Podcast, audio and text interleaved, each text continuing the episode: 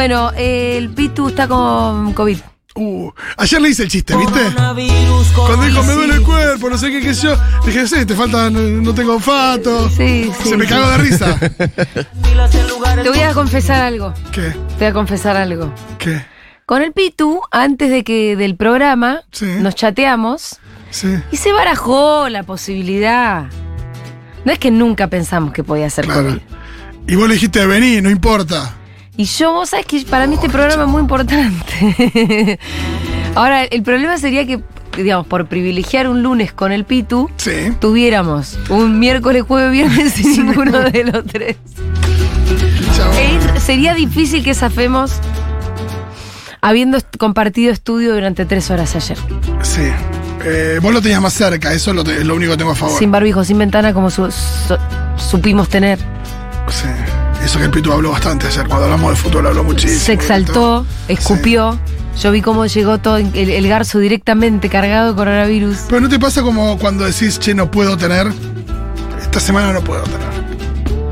Yo COVID te, te lo tengo que pedir. Me pasa, Yo te voy a pedir pásame para la próxima. Mira, eh, sí. Boludo, yo Fede se fue a Brasil. Yo soy madre soltera. Son madres solteras, sí. Bueno, hay muchas y ya, ya están ellas. Ahí está Flor Frijó Sí, claro. y tantas otras. Claro, es verdad que ella habla mucho por, por las madres solteras. Este, mm, a mí también me complicaría. A ver, ¿por qué te complicaría? Contame todo. Contame, Y tengo un montón de cosas que hacer esta Sí. semana.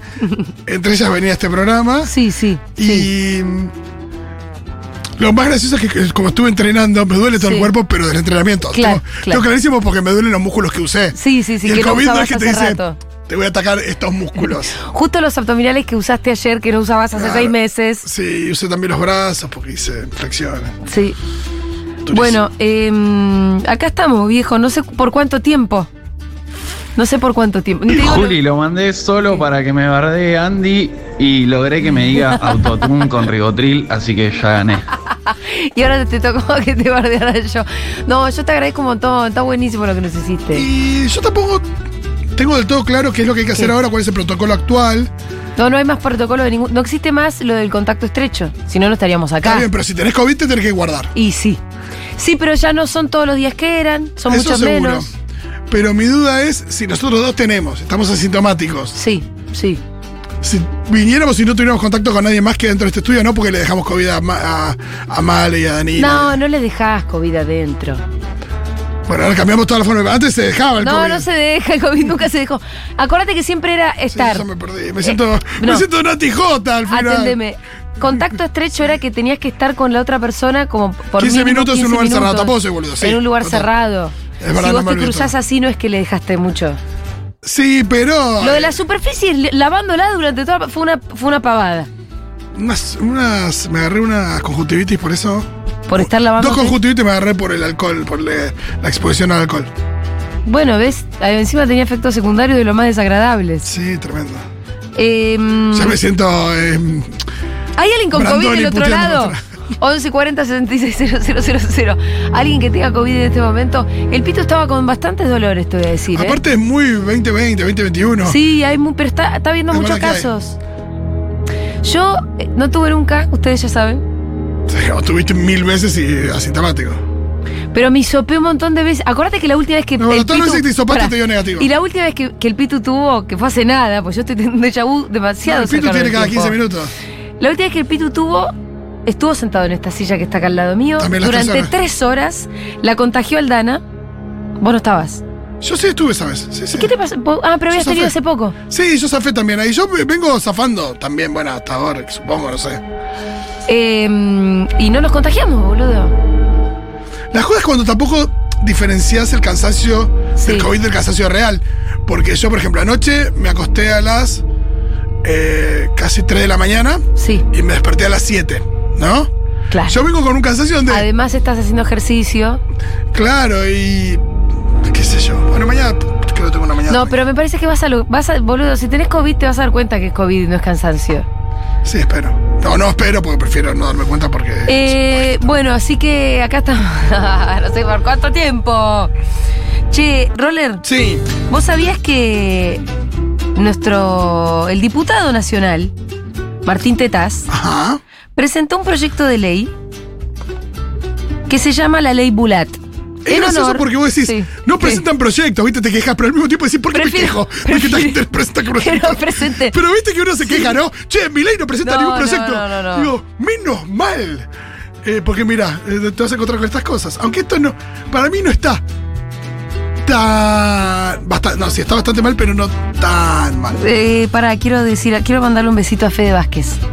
Que si vamos a hablar de viejo carroza, Sí. más viejo carroza es el que se creyó el chiste de Neopistea. Te dijo, che, no, Ay, mi amorcito, te extraño. Mi churrún. Qué gracioso. Eh, Fede me dice, che, es muy groso que Neopistea haya mandado cosas tipo, no, no da que lo bardees. no, ¿cómo se llama el flaco que nos hizo el tema? Que acaba de mandar un mensajito. Le mandamos un beso, pero no es Neopistea. Y también le mandamos un beso a Fede. Bueno, Matías, le mandamos un beso a Matías. Eh, Martín Tetaz presenta un proyecto de ley. Y tal y como vos decís, ¿para qué te ¿Para qué? traje? No, ¿para qué nos quejamos de que no presenta ¿Para qué? Eh, y presenta la ley Bulat. Sí. ¿Qué se trata? Un proyecto que también acompañó Sergio Tomás. ¿De qué se trata la ley Bulat? Es parecida a la ley Micaela, pero nada que ver. En el Con, sentido. con- sí, con otra disciplina. Es No parecido. tiene que ver con a- la perspectiva de género. Exacto. A la ley Micaela en tanto que obliga a la formación en una disciplina, que ya vamos a decir cuál, a toda la gente, en principio, que trabaje de legislador. Me- Legisladores. Fíjate, pues lo dejaste re incógnito y si lo presentó Tetaz. Y se llama la ley No va a ser en pueblos originarios. No, y se llama la ley Bulat en honor al periodista fallecido. Sí. Bulat, a quien yo conocí mucho porque me peleaba mucho con él en Intratables. Ah, mira. Em, claro, es formación en economía, finanzas y no sé qué cosa, pero eso, ¿no? Entonces uno dice, no estaría mal. El problema es cuál es la línea, porque si es la Sí, ley sí, sí. Bulat que presenta Martín Tetaz, ¿qué le vas a aplicar? El Mochón y Becker, No, en el ley, mejor de los ejemplo, casos. La ley Micaela, eh, lo- lo- los talleres nos los da Amalia Granata. Claro, pero esta ley Bulat, ¿quién va a dar esos talleres? Eh, Eh, más Martín Tetaz que, el que lo que presenta. Claudio Lozano, bueno. Sí, claro, Que- exactamente. Que, Carlos Heller. Además, ay, le quiero mandar un beso a Fede, me manda a cagar, bueno, mi amorcito igual se ríe. Eh, la ley Bulat, además lo gracioso es que los ejemplos que da Bulat. Sí, Porque Bulat, en una nota, por ejemplo, que le hacen, donde él explica su ley Bulat, sí. me gusta mucho decirle ley Bulat, me doy cuenta. Él dice, bueno, porque por ejemplo, la pelotudez de la ley de alquileres, que nunca se hubiese pensado como se pensó, cosa que yo también fui crítica a la ley de alquileres, porque vieron que después en los hechos hubo bastantes problemas, sobre todo de implementación. Sí. Pero claro, en realidad, de acuerdo a Bulat, el problema de la ley de alquileres era, como siempre, una perspectiva conservadora, de decir, no, no se puede andar Vas a- repartiendo la plata, si vos sabés un poco de economía, tenés que decidir que no podés andar repartiendo la plata, que, que- que al final la economía se rige por la libre oferta y la demanda. Sí, y acá decían que iba, a- iba a restringir la oferta. En, en el tema de... Eh, en esta cuestión como de análisis económico. sí. Mucha gente, por que es menos negocio, no va a poner su departamento en alquiler y por eso van a subir los precios. En realidad subieron por muchas razones, pero bueno. Sí. Eh, para que quiero buscarte esta parte de. Ah, bueno, acá está. Ejemplificó con la ley de alquileres. Ay, no sé, pero. ¿Viste en las páginas cuando se te renueva? Sí. Eh, cuando uno enseña en la facultad cómo funcionan los mercados, parece increíble que alguien haya creado una ley de alquileres, que es una ley que es obvio que desde el día uno iba a retirar la oferta del mercado, tal como decís vos, porque es exactamente lo que predice la teoría. ¿Cuál es la teoría de la ley Bulat? Que en momentos de incertidumbre respecto a la inflación, la tendencia en el mundo es achicar el plazo de los contratos. Y la ley lo que hacía era alargar forzosamente el plazo de los contratos. Sí, lo que, de dos a lo tres que no dice es que en el mundo eh, los contratos también en general son, son más bien largos. Bueno, claro, en realidad es la, te- Y que- es- y que- y que- la teoría que uno dice, ¿cuál teoría? ¿La tuya, la No, de la Tetaz, teoría- que la liberal? No, ¿Qué es la teoría- hegemónica? y La, teoría no, no incluye el elemento angustia del inquilino por Sí. alquilar cada dos años. Por Y eso. poder de negociación del, del eh, dueño porque el inquilino tiene que renovar cada dos años. La teoría no incluye un montón de otros factores sociales, que, que- que de hecho podría incluir, que seguramente haya otras teorías que sí incluyen. Pero la de Bulat y Tetaz, no. Sí. Por eso eh, es verdad que quién bajaría la- esa línea, ¿no? ¿Quién, ¿Quién haría implementar la ley Bulat? Bueno, hay que ir a ver el texto de la ley. Al mismo tiempo hay otro tema, hay otro problema para mí en implementar una ley de ese tipo. Sí. Ojo, uno puede pensar de la ley Micaela, por supuesto que nos parece una ley maravillosa y que es verdad que eh, está bueno que las perspectivas de género sea transversal a, a todas las áreas de gobierno. Sí. Ahora bien, al mismo tiempo uno diría, bueno, ¿por qué no incluir otros temas? Sí. No sé, podríamos decir perspectiva que tiene que ver con eh, pueblos originarios, ambientalismo. A eso va nuestra apertura. Nuestra apertura va a lo siguiente, a que ustedes manden al 1140 66 la ley, la ley Fito, Sí. ¿entendés? La ley Miru. ¿En qué obligarían a capacitarse a los legisladores? Eso, eso, flayando. Porque en realidad, Yo quiero que sepan de cine, ¿viste? eh, porque, a ver, voy a tratar de pensar en voz alta con ustedes, eh, ayúdenme. La diferencia con la ley Micaela es que la ley Micaela no es que viene a proponer una determinada teoría. Aparte, la teoría económica es como, es sobre todo donde está la disputa. Claro, total. No es como, miren, muchachos, esto todo el mundo lo tiene que saber. No, esto es lo que todo el mundo tiene que discutir. Sí. Es donde está el conflicto. Es donde, donde obviamente, aparte. eh, eh, Bueno, hay gente que te diría que se puede discutir eh, la ley Micaela, la perspectiva. bueno, pero Está bien que Canosa te va a venir a discutir algo, ¿no? Pero en realidad me parece que la desigualdad entre varones Sí, y sí, mujeres es una cosa que empezamos un poco a saldar y a, a darnos cuenta, aunque pueda venir, ya te digo, como el extremo de lo más conservador a negar siquiera que haya desigualdad, que son Canosa y Milei. A decir debatámoslo, como si fuera Claro, decir Canosa y Milei, pero en realidad como empezar a, a implementar algo que no es una determinada teoría que además está en disputa es, vamos a proponer una perspectiva nueva que acá nadie tiene, pero que estamos un poco todos empezando a estar de acuerdo en que hay que implementarla, y que, que es una nota- nueva perspectiva como para, para, para leer cualquier eh, hecho de la realidad, Sí, ¿no? que es la desigualdad que- entre varones y Claro mujeres. que se nota El en, patriarcado. en muchísimos rincones del Estado que eh, un cambio respecto a esa perspectiva haría más justo y, y mejor eh, la respuesta de esos lugares del Estado frente a la población. No sé, la justicia es patriarcal, Sí. lo tenemos clarísimo. Claro.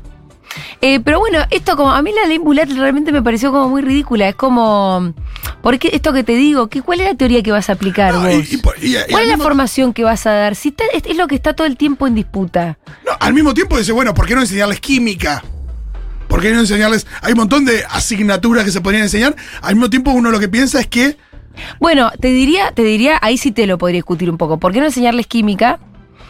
Y porque no hace falta saber de química para pensar en los problemas sociales, que son los que tiene que abordar la legislatura, el Congreso en general y resolver. si paso de la química Pero al ambientalismo, es verdad sí. que. eh, bueno, sí, Claro, eh, no, a lo que iba es un que. poco más sí. A lo que iba es que. Hay problemas que nos atraviesan más como sociedad y hay otros que son mucho más específicos. Sí, en lo que me metí en realidad es en esta cuestión de que supuestamente las cámaras de diputados o los legisladores eh, provinciales y demás, o según el distrito, deberían ser lo suficientemente diversas para incluir diferentes miradas respecto a la sociedad. sí. Que podrían- deberían ser representativas de la sociedad. Por eso también hay ciertos cupos que, que están buenos y que uno diría, ¿por qué no un cupo, un cupo de pueblos originarios, un cupo villero, Sí. un cupo de un montón de cosas? Pues decir, bueno, eh, Un cupo científico. para que, para que esté esa representatividad. Por eso yo no me río cuando hay alguien del ámbito del deporte o del espectáculo que quiera ser Sí. legislador, porque a veces son eh, sectores que deberían estar representados como cualquier otro. Sí, y al mismo tiempo mirá cómo, cómo entra un poco la discusión so- que, que estamos viendo sobre Massa como ministro de Economía, que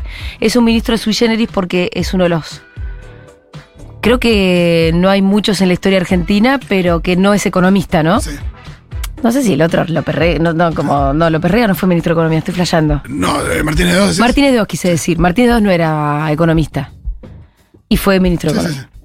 Y tenía ahí a su viceministro, que sí lo era. Eso es lo que Massa no está consiguiendo ahora. Claro. Eh, ahora, a mí me parece bien tener un ministro de Economía que no es economista, en el sentido en el que creo que igual las decisiones de la economía tienen que ser decisiones políticas. Después los técnicos te tienen que ayudar a hacer las cuentas. Sí, los mejores momentos de la economía de este país de los últimos 20 años tienen que ver con eh, la presidencia de Néstor. Sí. Y las decisiones siempre se habló que eran de Néstor. Sí, y sí, que sí. Néstor era una, Incluso el propio. Economía. Exacto. El propio Néstor hacía las cuentas en su famosa libreta de almacenero. Exacto.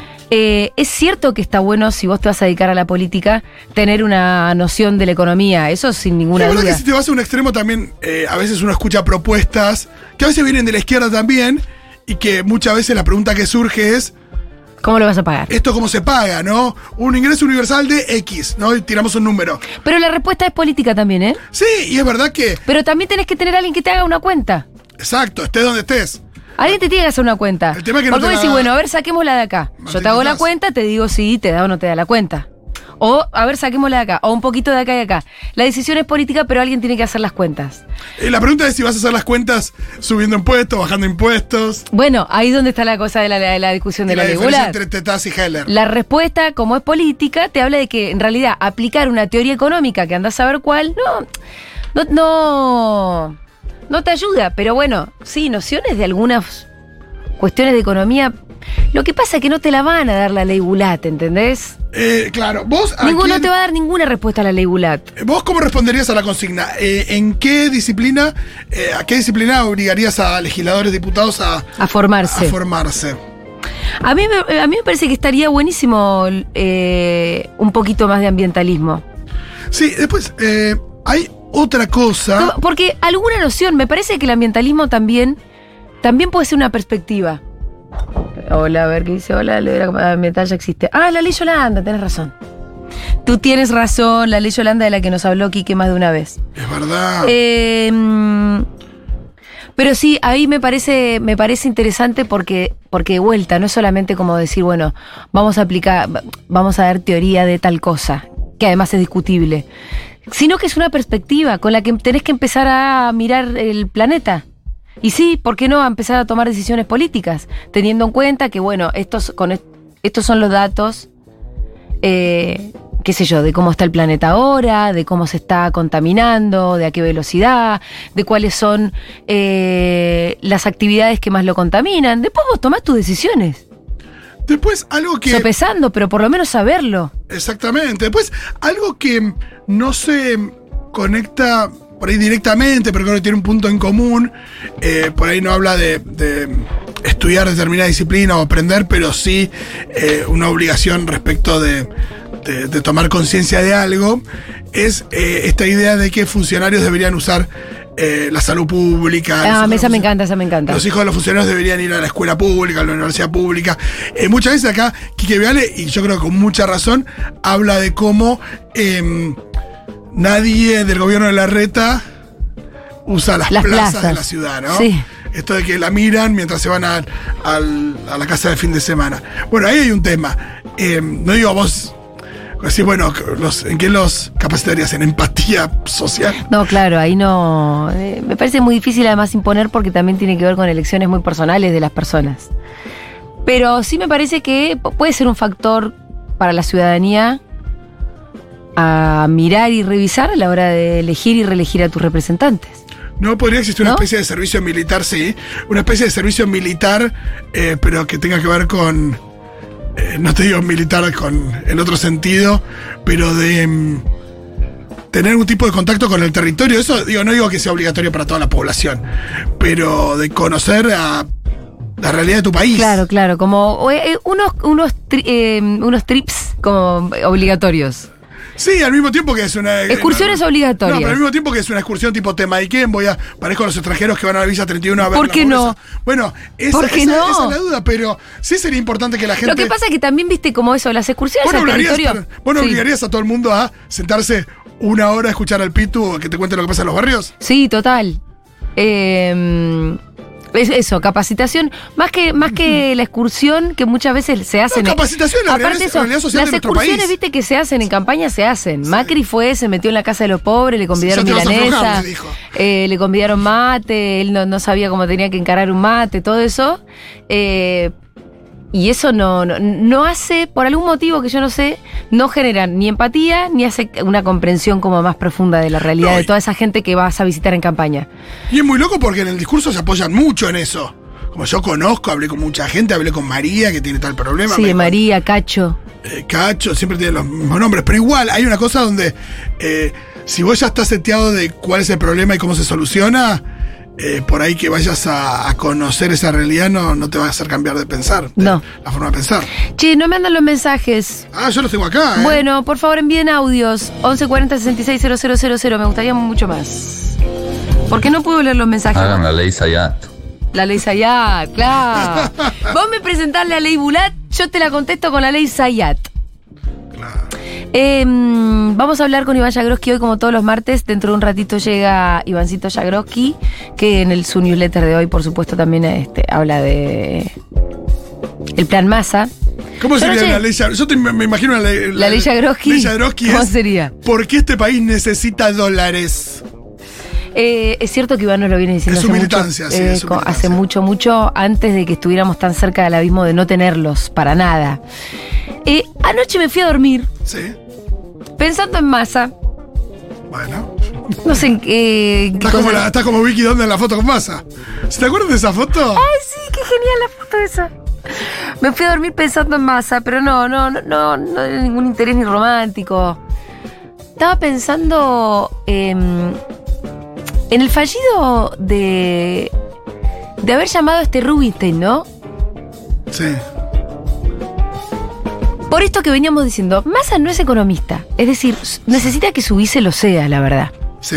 Pero además llamas a uno que después parece el enemigo y además te dice que no o eso no funciona porque después era... no- no, la verdad que no sabemos en realidad exactamente ¿Qué cómo fue, qué pasó.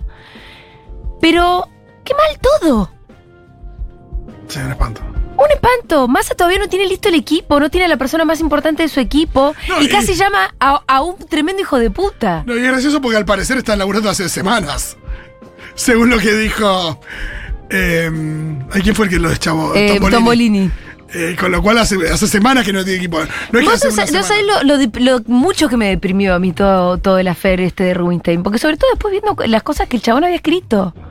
Y ahora parece que no sé, había habido otra incursión con, con Pocheto. Gente de la misma estofa. Y me parece como pésimas señales, pésimas señales. Que me deprimen. Eh, mirá que yo era de la expectativa de, bueno, alguien que venga a Ah, ordenar. gracioso porque alguien ayer que se era, ponga- anteayer era de esta. Boludo, sí, ya la verdad es que no, no, estoy- no estoy en un buen día. No estoy en un buen Uy, che, ¿Cómo día. hacemos para que la gente no se pegue un tiro en su casa? No estoy en un buen día hoy. No me parece una buena señal. Eh, No me siento mirá que eh, voy a decir como un término jodido. Pero incluso yo podía decir, bueno, tal vez haya que soportar un ajuste táctico. Hasta podía llegar a comprenderlo. Pero si no tenés ni listo el equipo y estás llamando a los peores de los peores, y bueno, la verdad es que no, ni el ajuste táctico ni nada. No dan ganas de nada. En este, así, en este escenario como estamos. Eh, ¿Son los Peaky Blinders que dice Iván o eran otros los Peaky Blinders? Bueno, ahí estaba la famosa pregunta ¿y para qué juega, para quién juegan los Peaky Blinders? A mí no me molesta que sean Peaky Blinders, de hecho creo que hay que tener un Peaky Blinder por ahí para cierto juega. Pero la gran pregunta es para quién juegan. Eh, bueno, ¿tenemos algún, algún audio? Dale, gracias. Yo les pido por favor que cualquiera que tenga que tomar decisiones sobre subsidios energéticos eh, sepa la diferencia entre un kilowatt y un kilowatt hora, porque el superministro a mí me va a matar un infarto. Ah, bueno, igual ya ahí yo tampoco entro. Eh, Diferencia entre kilowatt y kilowatt hora. No, ¿Eso dijo? eh, no, sí, pero no tengo mucha idea yo, che. Che, acá mandan un mensaje increíble. A ver. Léeme, Fito, pone. Cuando empieza el léeme, Fito, Bueno, está bien. está bien. si Pero me lo decís así. Es medio azaroso seguro quien lee. Eh, el papá de mi amiga fue quien sacó la foto de Donda y Massa. Ay, no digas. Iván no se queda corta, dice, ella la tiene en su cuarto en una gigantografía. Y acá ve la foto enmarcada enorme en ¿Ella su cuarto. quién? ¿Vicky Donda? Su amiga. El papá de la amiga sacó la foto de, de Massa y, ¿Y por qué su amiga tiene esa foto? No sé, pero es buenísima. Yo también, si me lo hubiera sacado mi papá, porque la tenía en mi cuarto. Es muy buena la foto. Es una foto donde hay tipo una pose de levante, por si alguien no la vio, vaya a sí, buscarla. sí, sí, es gracioso porque están en un boliche. Están en el Chevoli. Están en el. Chevoli. Che, siempre venís por acá. Venís siempre a legislar acá. Todos los chistes de esos ya los hicieron además. Sí, sí. Es un meme de tiempo, ya tiene su tiempo. Platón en la República, que es como el libro de filosofía política así más importante de Platón, planteaba que los gobernantes tenían que ser filósofos. Eh, de Bueno. hecho, en algún momento trató de que eso se lleve a la práctica y la experiencia fue un desastre total. Pero es interesante, ¿no? Pensar esa idea de, de que quienes nos gobiernan tengan una mentalidad filosófica que permita pensar de manera más imaginativa la realidad eh, y con otros alcances. Qué buen aporte, oyente. Es muy buen aporte. Está bien, out Yo leí La. República de, sí, de, de Platón, pero lo leí hace 20 años cuando hice el, no, el, el primer año de Ciencias Políticas. Una ley que sancione el negacionismo, la apología o minimización de violaciones de- a derechos humanos es necesaria hace años. Pero es una ley que sanciona algo. Eh, No tiene nada que ver con nuestras leyes de formación, que son las que pues estamos en, hoy. en derechos humanos, pero eso existe. Eh, No sé, no sé qué, qué es lo que atraviesa, pero en general la- existen dife- diferentes. Pero, pero para los legisladores. No, para los legisladores creo que no. La verdad Sí, que para no, los ¿eh? legisladores. A ver, ¿qué más? Igual, perdón, Sí. eh, a un legislador eh, negacionista le, le- le das una, una instrucción. Se la caga, se caga encima. Por eso, es como que sea junto a un legislador femicida. Claro. Pasar la ley Micaela y. Dice, ¿qué es esto? Hola Futus, Hola. yo propongo la ley Cesaroni eh, para el derecho penal juvenil, la ley Juliano por Mario Juliano, el fiscal fallecido, eh, sobre la ejecución de la pena de privación de la libertad y la ley Pichot sobre feminismo.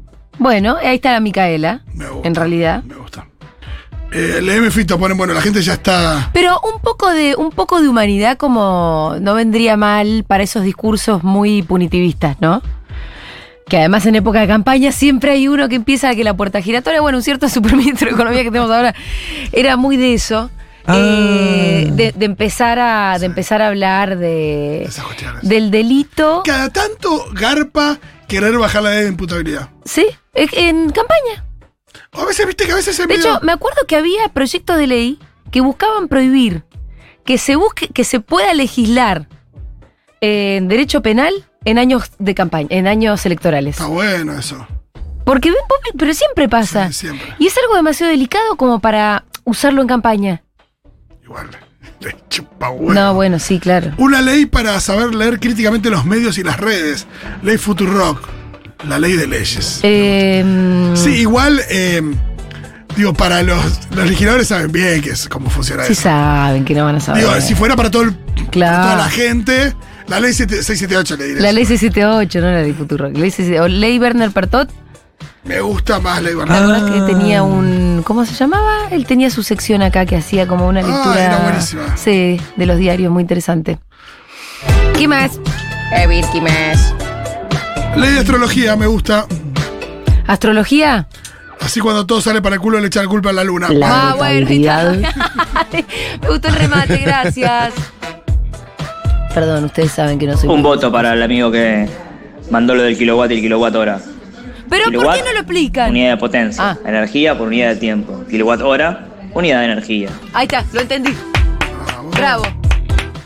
Creo. Ley Moria Kazán. Pero para, los 400 que nos llegan a nosotros son kilowatts sobre hora, entonces.